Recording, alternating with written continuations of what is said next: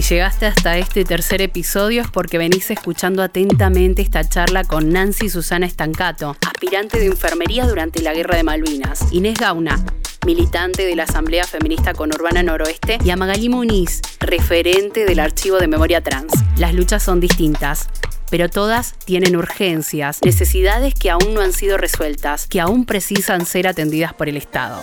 En este episodio, nuestras protagonistas nos contaron qué deudas y qué urgencias recorren hoy en cada colectivo. Memorias, debates y reconstrucción. Memorias en lucha, historias de resistencia.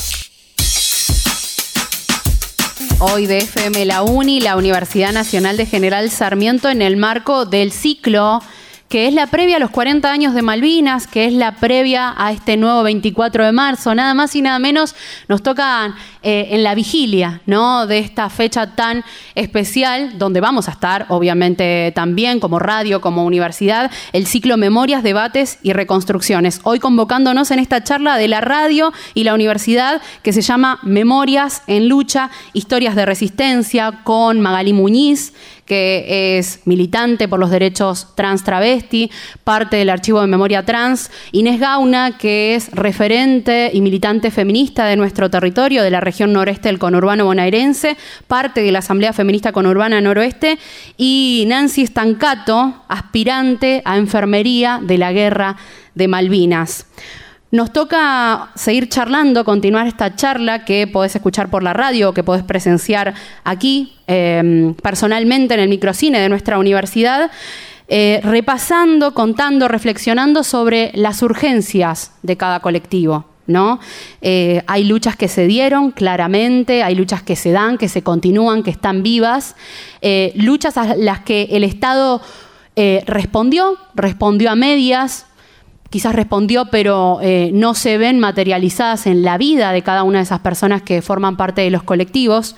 Y arranco con Inés Gauna, ¿sí? para preguntarle eh, las urgencias de los colectivos feministas hoy en nuestro territorio, Inés. Sí, em, lo primero que, pienso es en las compañeras de los barrios, las eh, educadoras, las, las mamás cuidadoras de los centros, Em, de los comedores comunitarios barriales, que es una gran deuda que sean reconocidas como educadoras.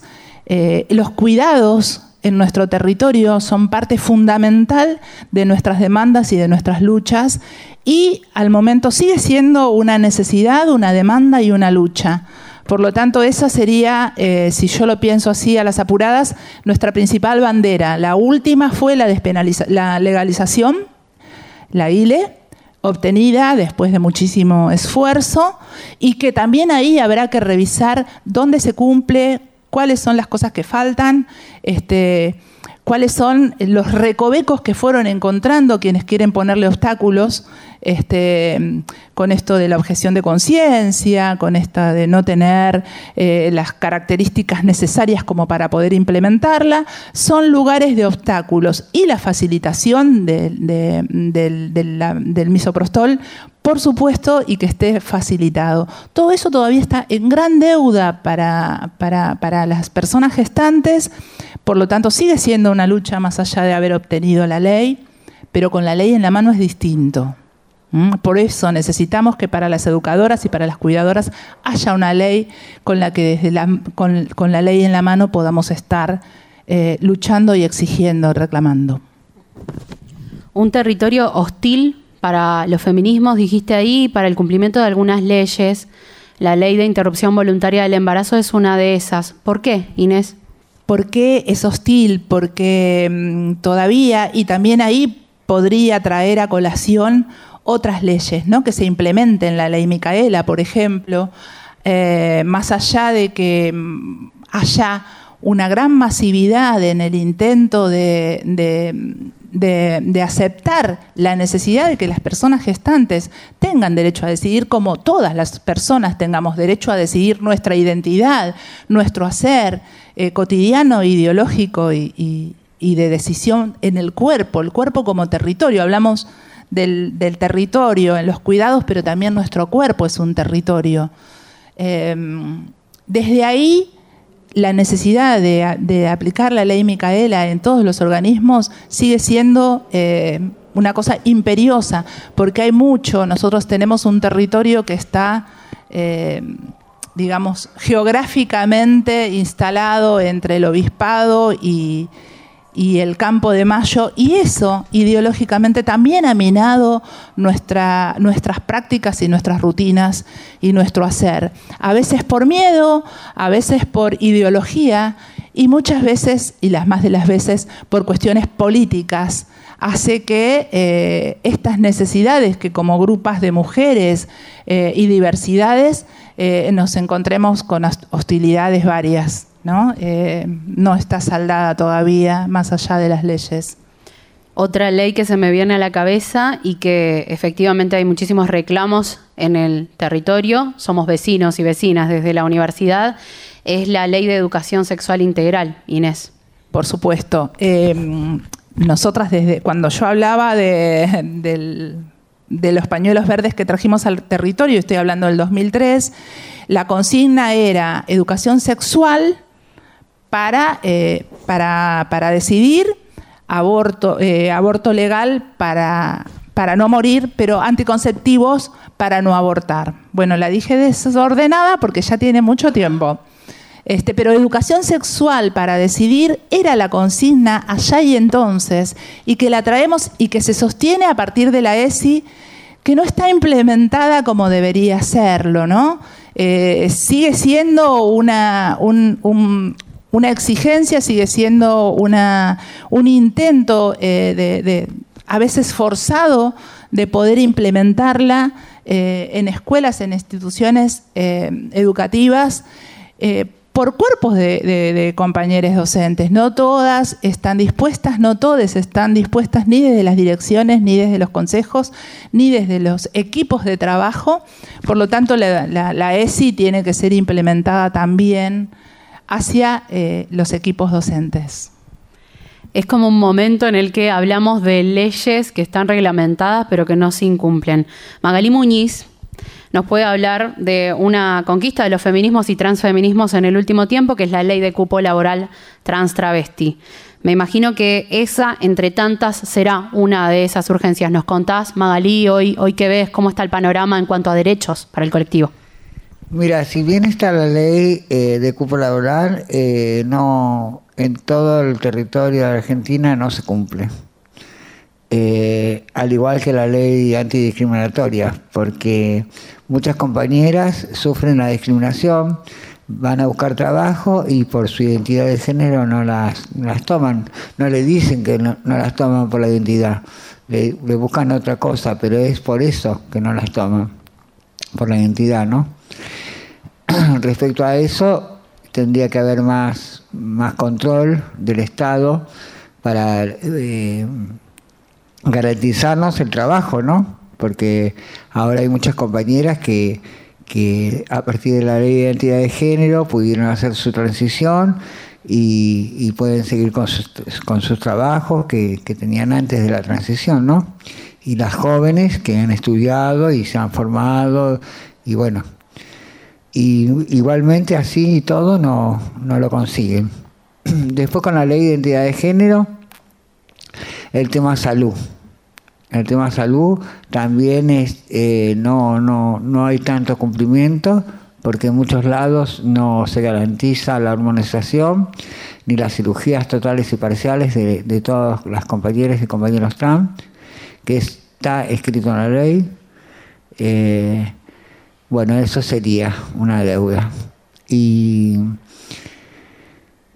y lo pendiente sería ahora eh, la ley integral trans, que es una ley eh, que complementa la ley de identidad de género, que abarca desde la niñez hasta la, hasta la vejez, eh, garantizando la educación, la salud, el trabajo y la vivienda. ¿no? Incluida una reparación histórica para las personas mayores. Pero ahora en este 24 estamos eh, también, eh, vamos a, empezar a, a, exigir que se nos que se nos agregue a la ley 13.298, que es la reparación que tienen la, ley reparadora que tiene todas las personas que subieron persecución en la dictadura militar. Y nosotras también sufrimos la persecución militar por tener una identidad o, una orientación sexual diferente, ¿no? Así que ya la ley está. Eh, la mayoría de las compañeras que somos mayores y que pasamos por eso, no tenemos tiempo, nos estamos muriendo, somos pocas, al Estado no le haría ningún daño, porque no es la cantidad, ojalá fuéramos cantidades, pero somos una muy, muy minoría. Dentro de la, de la minoría que somos trans, eh, las adultas mayores somos las menos. Y lamentablemente todavía hay compañeras de 50, 60, 70 años que todavía están paradas en una esquina ejerciendo el trabajo sexual porque no tienen trabajo y la única manera que tienen para sobrevivir. Así que tendría que incluirse como lo hicieron en, el, en la provincia de Santa Fe, que hicieron la reparación histórica, adhiriéndose solamente tendría que adherir eh, la persecución por identidad de género y o orientación sexual. Magali Muñiz, a quien estábamos escuchando, militante por los derechos trans, parte del archivo de memoria trans también, sobreviviente de la última dictadura. Nancy Stancato, ¿sí? quien es eh, aspirante a enfermería de la última, de la guerra de Malvinas, perdón. Demandas de, ese colectivo, Nancy, un poco nos venías contando, ¿no? Eh, y mencionaste 15 años después de Malvinas arranca el reclamo de veteranos, de esos varones. Y Magalí hablaba de una minoría dentro de la minoría. ¿Nos contás cómo se están dando esos reclamos? ¿En qué instancia están? ¿Qué falta? ¿Qué están transitando? Bueno, mira, eh, la verdad después de escuchar a las chicas, este, me dio mucha bronca todo esto de las leyes porque eh, realmente muchas leyes, pero eh, la realidad es que ninguna se cumple. O sea, este, se ganó esto de, la educación sexual en las escuelas y no se da. Eh, siempre hay una excusa para no hablar de sexo, que es algo que, como madres, este, algunas podemos eh, enseñar y otras no. Eh, podemos explicarle a nuestros hijos y otras no. Anticoncepción, tampoco. O sea, vos para tomar un anticonceptivo primero te que, tenés que ver una ginecóloga, que te haga estudios que tardan cinco meses, seis meses, te dan turno, eh, porque no podés tomar cualquier anticonceptivo, tenés que tomar el que te corresponde. Entonces todas estas leyes son cosas que ponen trabas para que después, bueno, una queda embarazada. La ley del embarazo se peleó montón y pensaban que iban a haber colas eh, haciendo aborto. ¿Dónde están? Nadie, nadie ve este, colas para, de gente, de chicas haciéndose abortos. ¿Entendés? Pero también está esto. O sea, cuando alguien va a pedir ayuda en un hospital, hay que ver qué clase de ayuda le dan. Eso tiene que ser supervisado. Tendría que haber una secretaría de género que vea eso, porque muchas veces cuando las chicas van a pedir ayuda en una salita, dan distintas pastillas eh, que se, no sé, quién indica cómo se las pone, pero las chicas terminan con hemorragias, eh, mujeres que son casadas que no pueden tener otro hijo, ¿entendés? Me he enterado de dos o tres casos eh, y no muy lejos de donde vivo, o sea, es algo que vivo eh, en mi barrio, con mi gente, no estoy hablando de cosas que no vivo. Entonces, ¿de qué sirven las leyes si no las van a controlar, no las van a cumplir? O sea, nos dejaron contenta con la ley de aborto, pero ¿dónde se hacen los abortos legalmente? ¿A quién las cuida las mujeres? O sea, ¿quién nos cuida? Nadie. O sea, salen las leyes pero no las cumplen. Lo mismo pasa con nosotros, si querés. Este, ahí se han presentado distintos proyectos. Eh, los proyectos caducan cada dos años. Eh, hay concejales, hay diputadas que, bueno, tienen la constancia mientras que están de renovarlos Hasta que, bueno, cambia el partido político, lo que sea, qué sé yo, y cayó el proyecto, no hay proyecto de ley de reconocimiento. Em, y así eh, hemos tenido distintos reconocimientos, tenemos muchos papeles, eh, nos han reconocido, mira, los reconocimientos para nosotros más importantes, te voy a decir, por ejemplo, eh, han sido de los veteranos directamente, de los familiares de los veteranos, este, los reconocimientos que nos hacen políticamente, eh, nosotros sabemos que nos están usando, o sea, no somos, no somos tontas, están levantando una bandera política, hoy va a ser una, mañana va a ser otra. Eh, sí, los aceptamos, aceptamos, por supuesto que sí, y tratamos de ver si llegamos a algún lado, pero hace un montón, o sea, ya más de 15 años que estamos luchando por esto y que nos están usando y no vamos a ningún lado. Eh, como mujer me parece que nos falta mucho, nos falta unirnos más. Eh, nos pasa eh, a nosotras como aspirantes unirnos, ¿no? Y, buscar una lucha todas juntas y ir para ahí. Y políticamente no tenemos respaldo, no tenemos respaldo. O sea, yo creo que a nosotros ya, no sé, quizá algún día nos reconozcan, como ella dijo, nos estamos muriendo. Yo, gracias a Dios, eh, tengo una jubilación, tengo cómo vivir, pero tengo compañeras que no están en el mismo estado, que han llegado a los 58 años como yo, 60, este, y viven de, cuidar a una persona, de, hacer limpieza en casa eh, de, empleado doméstica, y, no es porque ay, sea malo hacerlo, eh, sino porque mm, no están para hacerlo ya, estamos deterioradas físicamente. ¿Por qué a las veteranas sí y a las aspirantes no en cuanto al reconocimiento? Eso también me lo pregunto. O sea, pero a ver, eh, tenemos que decir que eh, Marina no reconoció a ninguna mujer. Este, las veteranas fueron de a poco reconocidas y algunas tuvieron que hacer juicio, pero Marina ni siquiera reconoce eh, a las enfermeras que llegaron como cabo principales eh, siendo mayores de edad eh, y, eran enfermeras profesionales. Eh, tampoco ha reconocido a esas enfermeras. No ha hablado de que esas enfermeras estuvieran trabajando en Puerto Belgrano, ¿entendés? O sea, no solamente las aspirantes, que éramos menores, que ellos eran nuestros tutores, que por ahí eran, tenían más responsabilidad. No reconocieron a ninguna mujer. Lo único que hicieron allá en en Punta Alta, que yo sepa, fue ponerle a una plaza enfermeras de Malvina, cosa que yo no me siento identificada porque yo en ese momento no era enfermera, era aspirante. Eh, y lo último que les cuento es que, por ejemplo, el primero, eh, cuando yo llegué de allá con un analítico escrito a, máquina de, de los años y las materias que había cursado, eh, a los dos años donde conseguí trabajo fue en el hospital de niños. Eh, desde el 2000 yo trabajé cuatro años, cambié de trabajo y pasé a tribunales también a trabajar con pacientes psiquiátricos. Em, en el 2000 entró otra compañera de Marina a trabajar en el hospital de niños.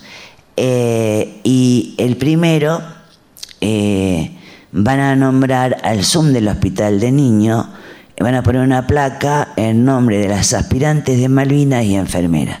Es el primer reconocimiento que tenemos. Y justamente del Hospital de Niños. Esperemos que sea el primero de muchos, realmente. Memorias, debates y reconstrucción.